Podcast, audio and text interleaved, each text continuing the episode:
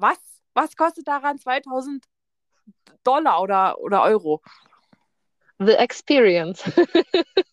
ich glaube, das ist das Einzige, wofür du da wirklich dieses Geld bezahlst. Also das muss man jetzt mal leider so sagen. Es geht eigentlich nur um dieses Erlebnis. Also anders kann ich mir das nicht erklären.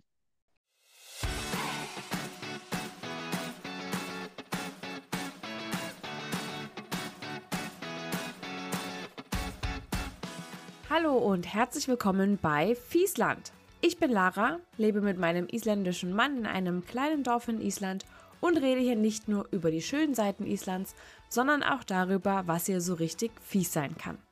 Wenn du Island lieber durch die rosarote Brille siehst, dann ist dieser Podcast nicht der richtige für dich, denn hier gibt es ab und zu eine kleine Realitätsklatsche und meine durchaus subjektive Meinung. So, Freunde, heute spreche ich mit Laura. Laura hat sich schon zu Schulzeiten in Island verliebt, also in das Land, und hat dann sogar die Schule abgebrochen, um auf ihren Island-Traum hinzuarbeiten und hinzusparen. Und mittlerweile arbeitet sie in einer Luxusreiseagentur und feiert dieses Jahr zehnjähriges Island-Jubiläum. In diesem Sinne, hallo Laura.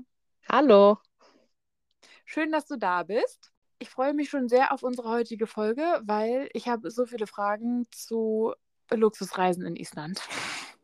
Aber bevor wir so richtig in das Gespräch einsteigen, du weißt, was kommt. Die erste Frage, was verbindest du mit Island? Ähm, Island ist für mich natürlich mittlerweile Heimat, äh, grenzenlose Freiheit und Natur. Wie schön, das ist deine Heimat. Ja. Wie bist du denn überhaupt nach Island gekommen? Ähm, ich hatte einen damaligen Jugendfreund, der Isländer war, beziehungsweise ist. Und der ist dann mit 16 zurück nach Island gezogen und ich bin dann äh, zu Besuch gekommen. Und da ist es um dich geschehen. Ja. Okay, und dann hast du mit 16 schon die Schule abgebrochen? Ähm, ich war mit 16 hier, das war im April. Und ich habe dann nach den Sommerferien äh, aufgehört. Also ich hatte noch ein Jahr bis zum Abitur. Ja, aber das hat dann nicht mehr ganz hingehauen. Okay, was haben deine Eltern dazu gesagt?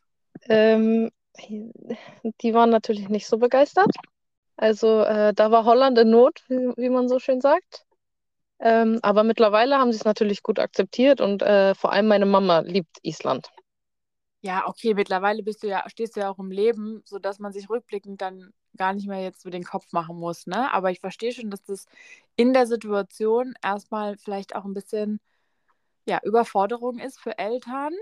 Ähm, du hast dann gesagt, ich spare jetzt ein Jahr lang auf Island hin oder wie war das? Ähm, also ich habe dann die Schule abgebrochen, das war dann kurz vor meinem 17. Geburtstag. Ähm, und ich habe dann einen Nebenjob ange angenommen, so einen 450-Euro-Job. Äh, und das gesamte Geld ist dann auf mein äh, Sparbuch gegangen. Und mit 18 habe ich das dann aufgelöst und bin dann zwei Monate nach meinem 18. Geburtstag mit One-Way-Ticket und äh, damaligen Ex-Freund, also damaligen Freund, jetzt Ex-Freund, äh, nach Island gekommen. Also darf ich fragen, mit welchem Budget du dann als 18-Jährige angekommen bist? 5000 Euro oder? Äh, das waren 7000 Euro ungefähr. Und es war Februar 2013, also noch relativ kurz nach der Finanzkrise. Hm. Und dadurch war natürlich auch noch alles äh, erschwinglicher und vor allem Mieten.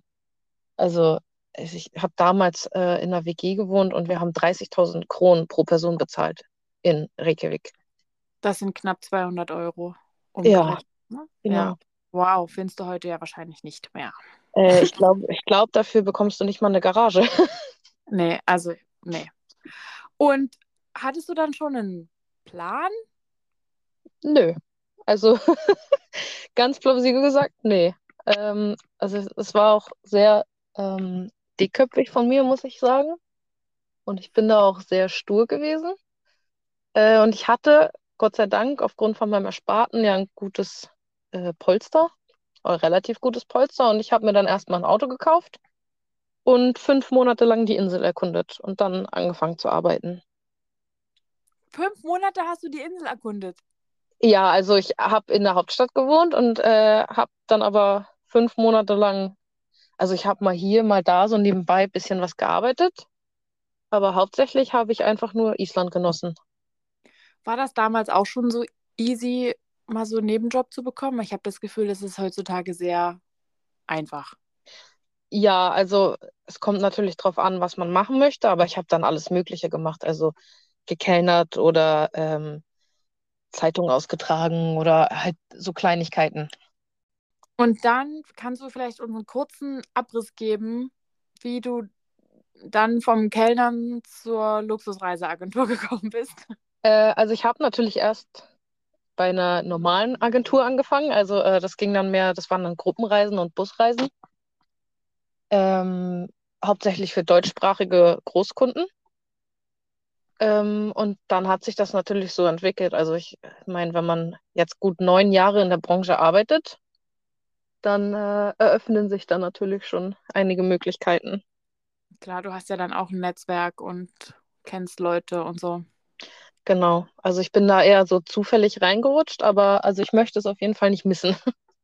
Wie lange machst du das jetzt schon? Ähm, seit fast äh, drei Jahren. Aber ich bin jetzt auch schon seit eineinhalb Jahren in Elternzeit, muss man dazu sagen.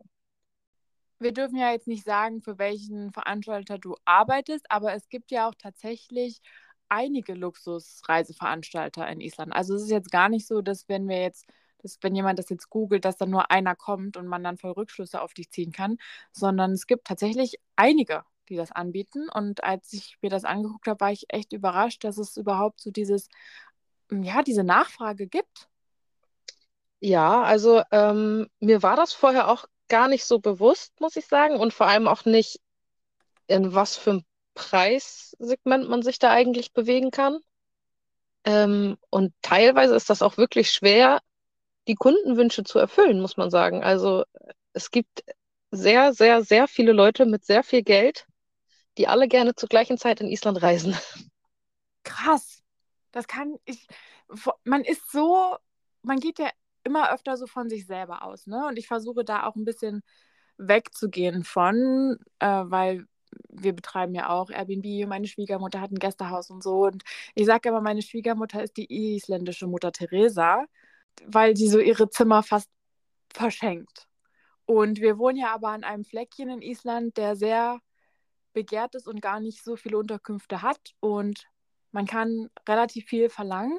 Sie hat dann immer ein bisschen Angst, glaube ich, solche Preise aufzurufen, weil sie selber nicht für solche Preise verreisen würde. Aber wir sind halt nicht unsere Kunden, ne? Äh, ich habe das schon öfter, dass ich jetzt manchmal mich, äh, man verliert sich quasi, man, man verliert aus den Augen, was das Geld eigentlich wert ist, wenn man die ganze Zeit in der Kategorie arbeitet und auch mit diesen Budgets arbeitet. Aber also es ist unfassbar auch, ähm, was, ich sag jetzt mal, Standardhotels in Island mittlerweile kosten. Ja, ja, es ist krass. Standardzimmer bei uns im Hotel hat 250 Euro gekostet und das ist also, das ist ein Witz. Wirklich nicht toll. Nee, also ich persönlich würde für das Geld äh, auch eher woanders Urlaub machen.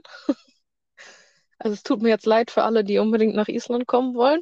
Aber also das, ich finde, das ist der absolute Wucher. Vor allem teilweise halt für das, was man da bekommt. Stimme ich dir zu. Aber es ist halt Angebot und Nachfrage, ne? Ja, und ich meine, es gibt genug Leute, die das bezahlen. Also ich meine, Sommer ist, ich würde sagen, ausgebucht und äh, der nächste Sommer sieht nicht unbedingt besser aus. Seid ihr im B2B-Segment oder B2C? Hauptsächlich im B2B. Also ich arbeite grundsätzlich nur im B2B-Segment, also Business to Business. Das heißt, ähm, du verkaufst an andere Reisebüros oder Reiseveranstalter und nicht direkt an den Endkunden. Genau, aber ähm, wir machen auch ähm, B2C, also Business to Customer.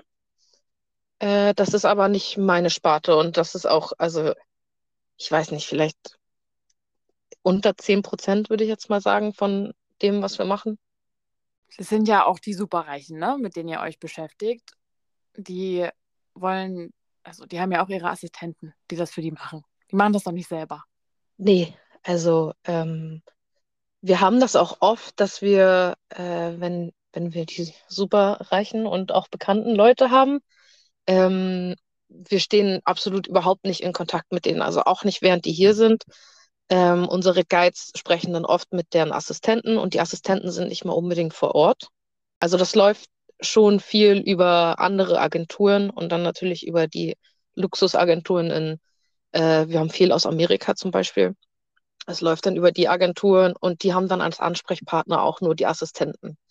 Also die Endkunden ähm, bekommen wir so gesehen gar nicht zu Gesicht. Bevor wir weiter über die Organisation und die Reisen sprechen, ähm, wir hatten gerade schon über die Preise gesprochen. Kannst du uns einen kleinen Einblick geben, was du für Reisen, also in welchem Preisrahmen sich wir uns bewegen? Ja, also ähm, für eine Woche, also acht Tage, sieben Nächte, ähm, 10.000 Euro ist bei uns Low Budget. Also das ist schon, das ist dann eine günstige Reise. Pro Person? Äh, jein, also ähm, für ein bis zwei Personen. Mit welchen Hotels arbeitet ihr denn zusammen in Island? Weil es ist ja auch nicht so, dass Island jetzt einen großen Luxusmarkt hat. Nee, also grundsätzlich natürlich ähm, mit allen Hotels, die vier Sterne plus sind. Ähm, also äh, Retreat bei der Blauen Lagune, ganz gefragt, äh, ist auch oft komplett ausgebucht. Ähm, und wenn man sich mal anguckt, was da das günstigste Zimmer die Nacht kostet, äh, dann kriegt man auch ein, gutes Gefühl dafür, wie viele reiche Leute eigentlich in Island reisen. Was kostet das günstigste Zimmer? Ungefähr. 220.000 isländische Kronen, also was sind das? 1400 Euro, glaube ich, ungefähr. So Ja. viel mal Daumen. Mhm, krass. Ähm, für das Standardzimmer. Und dann gibt es da natürlich auch noch die Suiten etc. Da war ja Kim Kardashian, glaube ich, ne? Genau, ähm, die teuerste Suite, die du in der Blauen Lagune bekommst, die äh, findest du zum Beispiel auch gar nicht auf der Homepage bei denen. Also die kannst du nicht online so gesehen buchen und auch nicht als Otto-Normalverbraucher. Das habe ich auch gehört. Das heißt, da muss man ja dann quasi über so jemanden wie euch gehen. Ja, genau. Und ähm, da ist der Preis um die 10.000 Euro die Nacht, je nach Saison. Ähm, und du hast aber ein Minimum-Stay von zwei Nächten. Kann man machen. Ja, 20.000 Euro. Ach. Locker. Ähm, Und was habt genau. ihr noch so für Hotels? Ähm, Derbler Farm. Ich weiß nicht, ob dir das was sagt. Äh, Ja, im Norden. Im Norden, ne? Genau. Ähm, da bist du Ja. dann auch bei äh, mindestens 10.000 Euro. Ja, das kenne ich, das ist so schön. Und ich glaube, da war Mark Zuckerberg. Ja, also ich glaube, äh, alles, was Rang und Namen hat, fliegt dahin. Ähm, Leute fliegen meistens dahin, die wollen alle nicht fahren. Ähm, aber da muss ich sagen, lohnt sich das wenigstens, weil da hast du nämlich alles inklusive. Also du hast äh, Alkohol, ähm, das ganze, die ganze Verpflegung, ähm, du hast einen privaten Guide oder Host nennt sich das da. Ähm, du kannst Whale-Watching machen, ähm, reiten gehen und dann gibt es natürlich noch äh, extra Aktivitäten, die dann extra kosten. Aber so Whale-Watching und Reiten ist im Preis mit drin. Als Gruppentour ja, wenn du es privat möchtest, nicht, aber die haben auch, also die haben ganz coole Sachen. Die haben auch äh, Tontaubenschießen und ähm, so Fatbikes, also so Mountainbikes. Also da kann man schon gut Zeit verbringen. Da musst du aber auch ähm, Minimum Stay da sind auch drei Nächte und im Winter haben die auch Heliskiing. Und an der Südküste, es gibt doch, glaube ich, nur in Reykjavik gibt es jetzt ein Fünf-Sterne-Hotel und dann gibt es Hotel Grimsburg hier, das ist ein Fünf-Sterne-Hotel und das war es ja ein Fünf-Sterne-Hotel im Süden, oder? Ja, obwohl ich glaube, Grimsburg ist ja mehr so selbsternanntes Fünf-Sterne-Hotel. Ich glaube nicht, dass die den internationalen Standards entsprechen. Ah, okay. Ähm, Retreat hast du noch, das sind auch fünf Sterne. Ja, wir arbeiten natürlich auch also mit Vier-Sterne-Hotels, aber ähm, Torfus zum Beispiel bei Selfos äh, ist auch ganz gefragt, weil es halt äh, relativ einzigartig ist. Ich weiß nicht, ob du da schon mal warst, aber also es ist wunderschönes Design und dann natürlich hast du halt diese Torfhäuser so in, in diesem Stil. Hab eine Vorstellung, aber ich war da noch nicht. Ich bin aber, glaube ich, mal vorbeigefahren. Musst du bei Gelegenheit mal ähm, in die Suchmaschine eingeben. Also die haben total tolles äh, Interior Design und da hast du zum Beispiel auch ähm, so draußen Hotpots äh, in so einem traditionellen Style, also halt nicht diese Plastikschalen, die man kennt. Also es ist wunderschön gemacht. Und dann, ich glaube, du sagtest im Vorgespräch Skaulakot. Ja, auch total gefragt. Und Also das ist ja Wahnsinn. aber auch sehr klein. Und da habe ich mich auch gefragt, wie organisiert ihr das? Weil was? Skaulakot hat 14 Zimmer oder so. Äh, ja, das kommt hin. Und äh, Hast du das jetzt schon für in fünf Jahren ein Kontingent dir gesichert? schön Alle wär's. 14 Zimmer. Ja, schön wär's. Äh, leider nicht. Also wir planen äh, meistens mit ungefähr einem Jahr im Voraus. Also für diesen Sommer kannst du natürlich vergessen. Also wir sind jetzt schon bei der nächsten Saison am Arbeiten oder am Plan. Ähm, und sobald halt eine Anfrage reinkommt, schaue ich, ob ich die Hotels bekommen kann, beziehungsweise welche Hotels, und ich buche die dann. Ad hoc. Also Ja. gar nicht. Okay, wie erfolgreich bist du damit? Unsere Kunden, weil das ja meistens äh, privat oder eigentlich immer Privatpersonen sind, sind die relativ flexibel, sodass man immer mal einen Tag vor oder zurück kann. Und ähm, wir planen ja auch das gesamte Island-Programm für die. Also wenn jetzt am ersten Tag Skaulakot nicht verfügbar ist, aber vielleicht am letzten Tag, dann machen wir die Ringstraßen zum Beispiel andersrum. Verstehe. Ja, ich kann mir das, also ich stelle mir das schwierig vor, weil ich weiß ja auf der anderen Seite, wie es ist, ne? Aus, aus meiner Hotelzeit hier, dass wir so krass ausgebucht sind im Sommer und auch die Anfragen fürs nächste Jahr, fürs Folgejahr immer schon. Also es ist ja, ist ja krass. Teilweise glauben dir dann Leute auch nicht, wenn du sagst, so ja, tut mir leid, aber Juli ist voll. Die Leute denken, du lügst dir halt an. Ja, die können sich das nicht vorstellen, wie das ist in Island. Das ist halt so ein kleines Land. Es gibt so kleine Dörfer auf dem Land. Da gibt es ja nicht unendlich viel Infrastruktur für Touristen. Also im Moment noch nicht. Ich könnte mir vorstellen, dass das in 50 Jahren anders aussieht. Dann irgendwie wie so ein zweites Mallorca. Ich glaube, Mallorca war ja auch mal sehr ursprünglich in den vielleicht 1960ern oder so. Aber es ist auch generell, ähm, ich habe ja in einem dreieinhalb Sterne Hotel gearbeitet, würde ich sagen. Ja, dreieinhalb Sterne hatten die, glaube ich. Ähm, und wir hatten Standardzimmer, Superior-Zimmer und zwei Deluxe-Zimmer. Und manchmal kamen dann auch Gäste, die, für die war das Superior-Zimmer nicht genug. Oder ja, Deluxe-Zimmer, wie, wie auch immer. Und die wollten dann was Luxuriöses haben oder Luxuriöseres, aber es gibt es einfach dann nicht. Es ist einfach nicht da. Du kannst dir das nicht aus den Rippen schneiden, ne? Nee, und oft arbeite ich auch mit Kunden, die das halt nicht kennen, dass jemand sagt, äh, tut mir leid, aber es geht halt nicht. Und ich hatte dann zum Beispiel auch schon den Fall, wo dann jemand, äh, jemand wollte gerne die äh, Suite in der Blauen Lagune haben, diese geheime, super tolle Suite, äh, und meinte dann halt dreist zu mir, ja, ich bezahle auch den zweifachen Preis, du machst das schon irgendwie möglich. Ja, gerne, so funktioniert das in Island halt aber nicht. Ja, du kannst ja nicht dahin gehen und sagen, schmeiß mal eure Gäste raus, weil ich habe jemanden, der würde euch das Doppelte bezahlen. Nee, also ganz so korrupt ist Island dann doch nicht. Nein. Gott sei Dank. Habt ihr mehr Anfragen, ähm, als dass ihr bedienen könnt?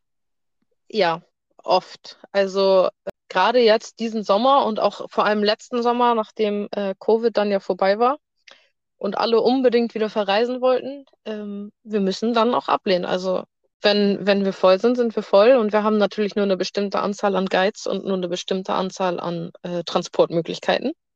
Aber weißt du, manchmal finde ich auch, würde ich mir wünschen, dass weniger Individualtourismus möglich ist in Island, wenn ich das mal so sagen darf, weil es wird irgendwie immer mehr und mehr und mehr. Und ich frage mich, wie lange das so weitergehen soll. Ja, also ich meine, ähm, die ganzen heißen Quellen, das ist ja das beste Beispiel dafür. Also ich weiß noch 2014, 2015. Es gibt ja diese schöne heiße Quelle bei Fluir mit dem, mit dem alten Haus, die kennst du ja bestimmt auch. Also da waren wir teilweise mit Freunden den ganzen Tag alleine, vielleicht ein, zwei andere Leute mal. Aber ich meine, mittlerweile musst du da Eintritt bezahlen. Also der Besitzer von dem Land sitzt da tagsüber in seinem Auto und äh, ich glaube, das kostet 1000 Kronen pro Person. Ich weiß auch nur, als ich zum ersten Mal hier war, ähm, Da war zum Beispiel Tharkgil auch noch relativ unbekannt. Das war da wirklich noch so ein Geheimtipp. Aber es ist ja auch durch Social Media auch und so, ähm, also ich würde fast sagen, dass es entlang der Südküste keine geheimen Ecken mehr gibt, so richtig. Nee, vor allem, äh, ich, ich kann dir das ja sagen, wir haben jeden Tag die gleiche Anfrage ungefähr. Ja, wir wollen dann gerne die Südküste machen ähm, mit den ganzen Secret Spots. Ja, so wie alle anderen tausend Menschen auch, die das am gleichen Tag machen möchten. Und was glauben die, sind die Secret Spots? Ja, äh, das ist natürlich äh, die Frage. Und dann hast du ja auch immer wieder diese gleichen, die gleichen Anfragen. Ja, wir wollen äh, abseits vom Mainstream reisen, aber dann hätten wir trotzdem gerne den Golden Circle, die Südküste und äh, die Gletscherlagune. Ja, geht halt nicht. Ja. Also geht halt, geht im Sommer vielleicht noch, wenn du einfach den Tag umdrehst. Ne? Also wenn du vielleicht mehr abends reist als tagsüber. Ist ja auch hell abends, aber ansonsten schwierig. Ja, aber ich glaube, also ich glaube, selbst das kannst du knicken mittlerweile. Also ähm, meine Schwiegerfamilie, Schwiegermutter, wo wir vorher gewohnt haben, ähm, die wohnt auf dem Weg nach Finkwetlip. Äh, und da ist nachts auch tierisch Verkehr, also gerade jetzt im Sommer. Weil haben natürlich alle die gleiche Idee. Gehen wir halt nachts. Du sagtest, ihr habt auch so richtig Hollywood-Stars und so. Ja. Und du hast ähm, gesagt, ihr habt da ein Fotoverbot.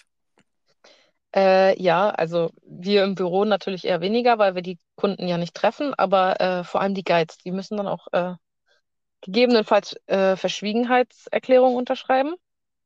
Dann natürlich absolutes Fotoverbot und äh, auch bloß nicht äh, Starstruck und von wegen, oh mein Gott. Ja, okay. Also man darf auf keinen Fall hingehen und sowas sagen, wie kann ich mal ein Foto mit dir machen? Nee, auf gar keinen Fall. Also das ist absolutes No-Go.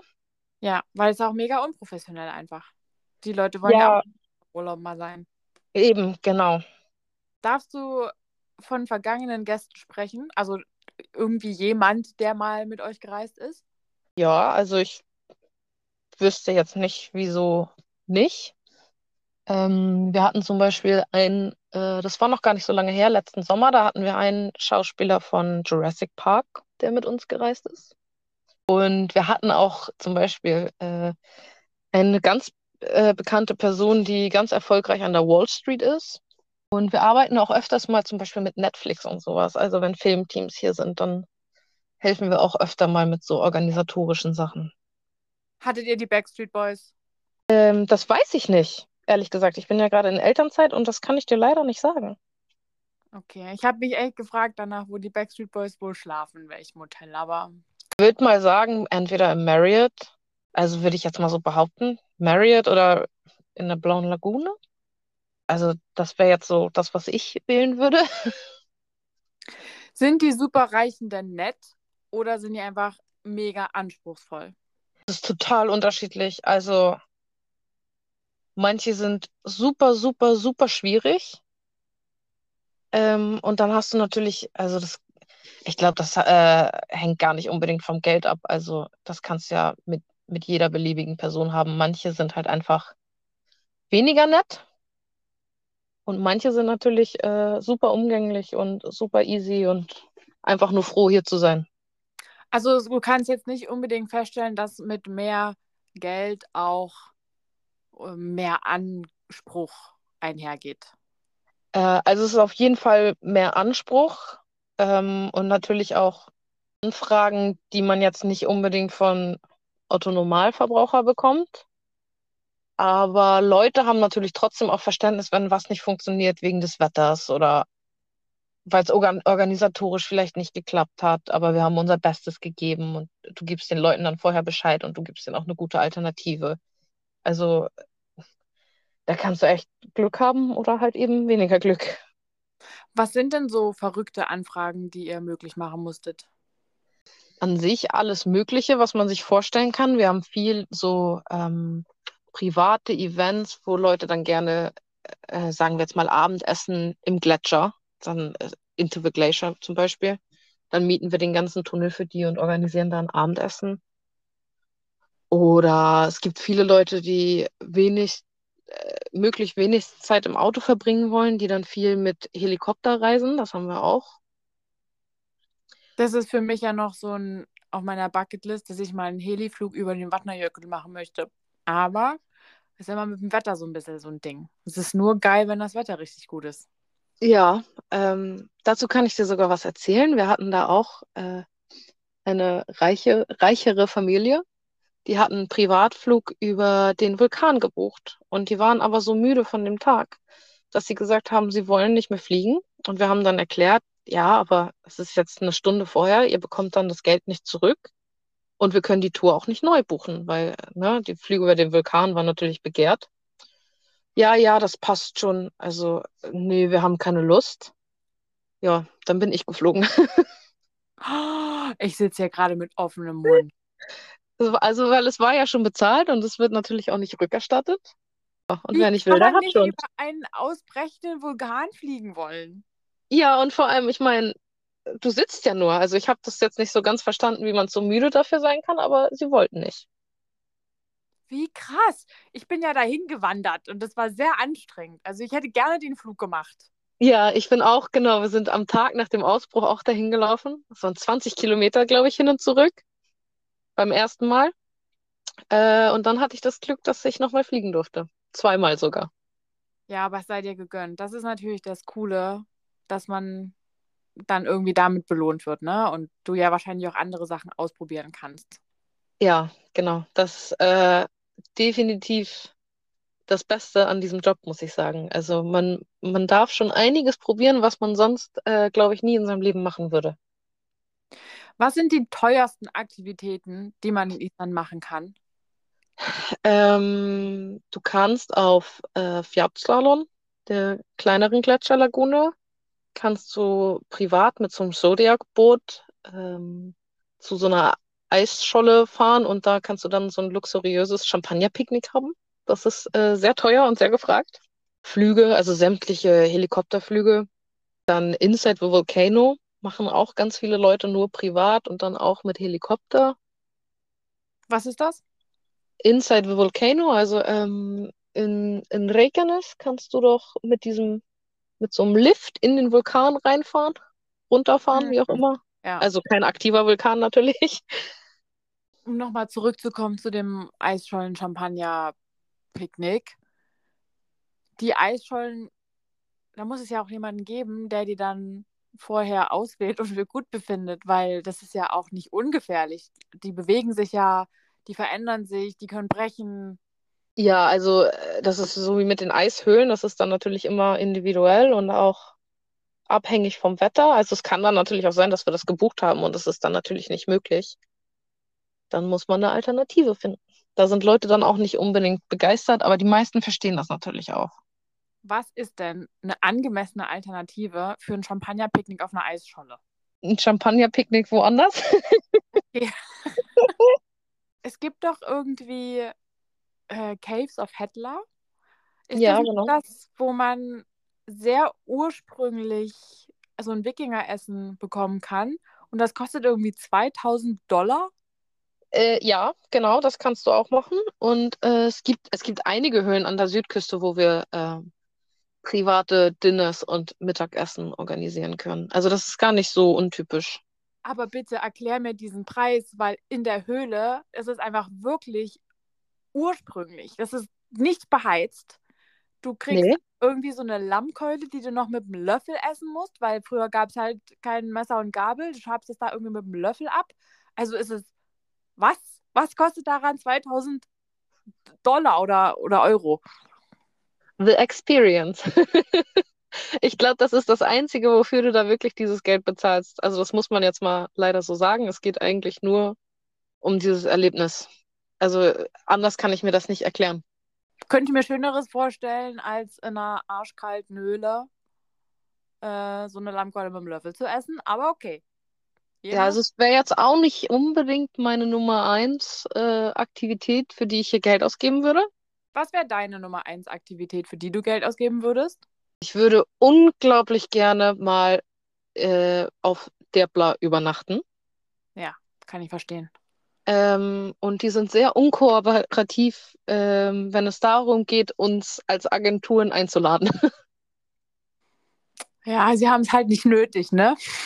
Nee, es sind auch, äh, das ist äh, eine Ami-Kette. Also man könnte eventuell auch spekulieren, dass es daran liegt. Weil die Isländer sind wirklich sehr, sehr großzügig und sehr nett. Das ist natürlich möglich. Und was würdest du sagen, also wenn wir jetzt mal ein bisschen eher so in ein Preissegment äh, gehen, in, in dem wir uns so bewegen, was sind so coole Aktivitäten, die so Normalsterbliche in Island machen sollten? Die sind ja auch schon relativ teuer, aber wofür lohnt es sich, Geld auszugeben?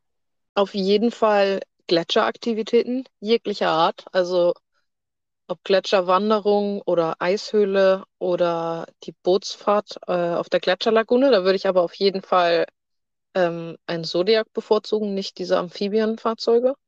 Stimme ich zu. Ähm, Zodiac-Tour auf der auf Jökulsholm gemacht, fand es richtig, richtig, richtig cool. Ähm, ich muss auch sagen, es war bisher eine meiner Top-Aktivitäten, die ich hier gemacht habe. Und dann natürlich, also wer es mag, also ich weiß, also viele kommen dafür natürlich auch nach Island, unbedingt also reiten gehen. Da würde ich, glaube ich, aber sogar eher tiefer in die Tasche greifen und ähm, mir was Kleineres suchen. Also Skaulakot hat super Reittouren oder sonst, äh, wenn möglich, was Privates. Also ich würde jetzt nicht mit den großen Anbietern gehen. Ich habe ja auch tatsächlich so eine Reittour gemacht, habe ich ja in der letzten Folge erzählt. Und ich hatte das Glück, das war halt während Covid. Das heißt, es war äh, meine Kommilitonin, der Guide und ich. Ja, da, ja, also dann hast du natürlich Glück. Aber ich glaube, mit so 20-Mann-Gruppen ist das dann auch nicht so lustig. Das hat dann, glaube ich, eher was vom Ponyreiten auf dem Jahrmarkt, muss man so man sagen. Nicht, man kann doch dann hinten gar nicht verstehen, was der Guide vorne erzählt. Ich bin mir gar nicht so sicher, ob die da überhaupt großartig was guiden. Apropos Guides. Welche Ansprüche stellt ihr eigentlich an Guides? Müssen natürlich äh, sehr kompatibel sein und tipptopp, gepflegt, äh, gut mit Menschen umgehen können und äh, die Guideschule abgeschlossen haben. Hier in Island gibt es ja eine Guideschule, die ist auch äh, nicht gerade anspruchslos, also die ist ziemlich schwer, da fallen auch öfters mal welche durch. Ansonsten eigentlich gar nicht wirklich mehr Ansprüche, außer ein Führerschein und eine, wie nennt man denn das? Personenbeförderungslizenz. Jetzt weiß ich, warum die Guides auf Island sich manchmal so fühlen wie Halbgötter.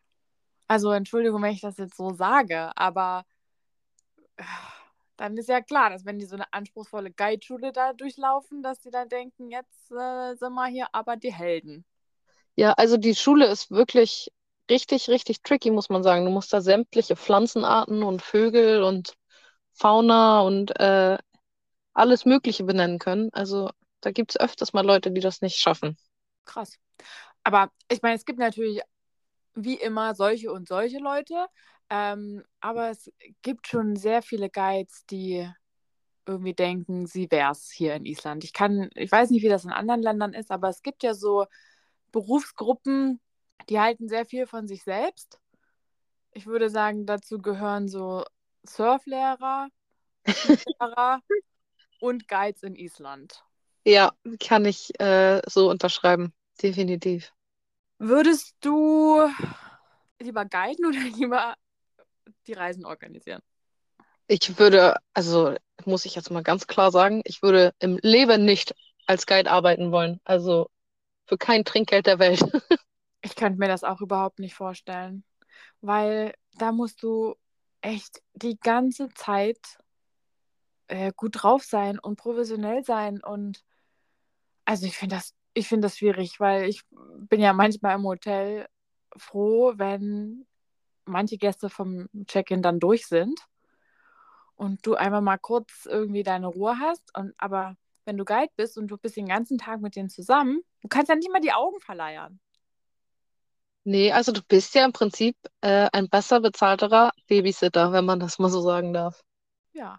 Apropos Babysitter, ihr habt ja auch äh, ihr macht das sogar möglich, dass Leute Nannies bekommen.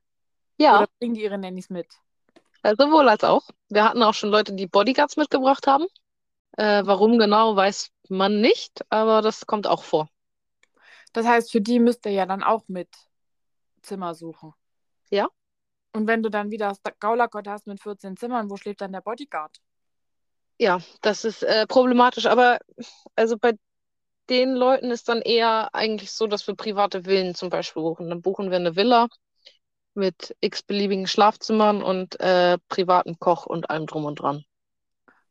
Ah, gibt es denn so eine große Auswahl an Villen in Island? Ja, total. Also weiß man normalerweise natürlich nicht. Die findest du auch nicht so einfach bei äh, Google oder sonst was. Du musst schon wissen, wo du danach suchen musst, beziehungsweise wo du die anfragen kannst. Aber also es gibt eine total große Auswahl. Ähm, ist teilweise sogar günstiger als äh, Hotels. Also wenn du jetzt was mit vier, vier Schlafzimmern brauchst, dann ähm, kann das gut sein, dass du günstiger wegkommst, wenn du dir eine private Villa mietest, als dass du dir vier Zimmer im Hotel mietest.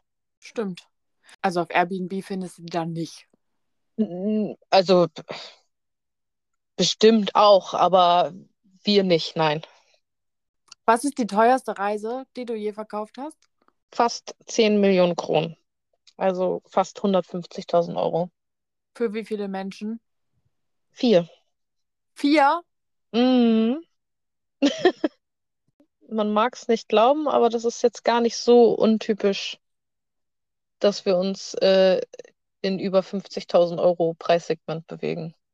Also ich meine, alleine, ähm, wenn du mehr als zwei Personen hast, die im Retreat und in Derpla übernachten wollen, also allein nur bei den Übernachtungen bist du da schon bei vier bis fünf Millionen Kronen. Das sind dann ja schon was, 30, 40.000 Euro.